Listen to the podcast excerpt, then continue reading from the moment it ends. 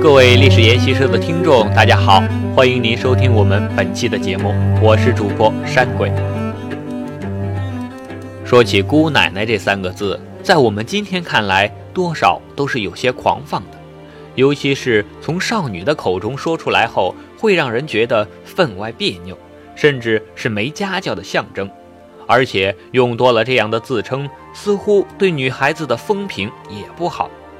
但这又像“老公”这个原本是太监的专有名词，在民国之后反而广之的成为了对丈夫的爱称一样。姑奶奶这个女性的专利，在民国以前也是特定群体的一个特定称呼。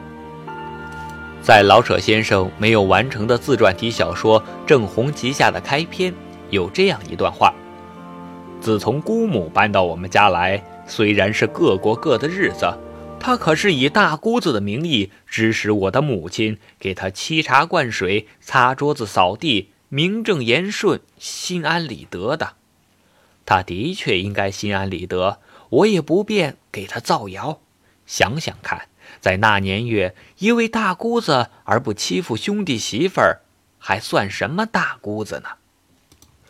这样的情况，在汉族传统观念“嫁出去的女儿泼出去的水”的意识里，似乎并不合规矩。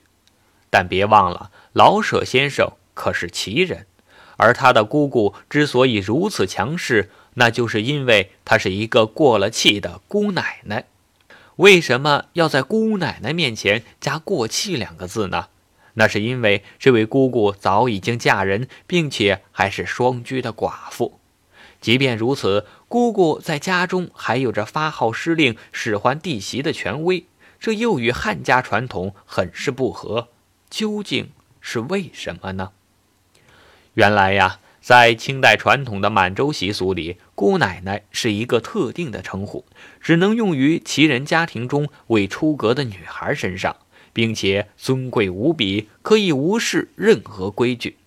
当时的京城就有谚语称：“鸡不啼，狗不咬，十八岁的大姑娘满街跑。”说的可就是这些奇人女孩。即使是在自己的家中，父母和兄弟也要恭恭敬敬地对着他们叫上一声“姑奶奶”。但这样的尊敬也不是白给的，姑奶奶也有着他们特殊的责任。在日常生活中，普通旗人家庭的姑奶奶由于可以抛头露面，所以承担了很多家庭的劳动，每日家中的采买都需要他们去。男人则在此时当起甩手掌柜的，不闻不问。而且在买东西的时候，那些熟悉的店铺老板都会和这些姑奶奶开开玩笑，占占便宜，然后再用手指去夹一下他们的鼻子。老北京俗称拉骆驼，以示友好，但拉骆驼也容易拉出祸事来。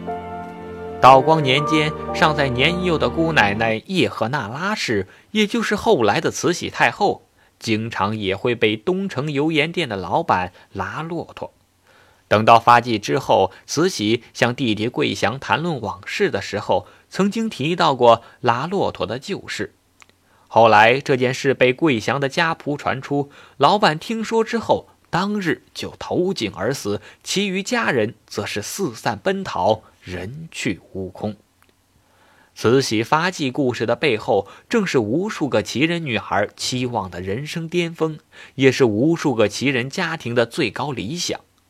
由于清代选秀女主要是在旗人家中选取未婚的女子，所以不参加选秀的姑娘是不可以自行婚配的，只有等到选秀结束，落选的女子方可自行婚配。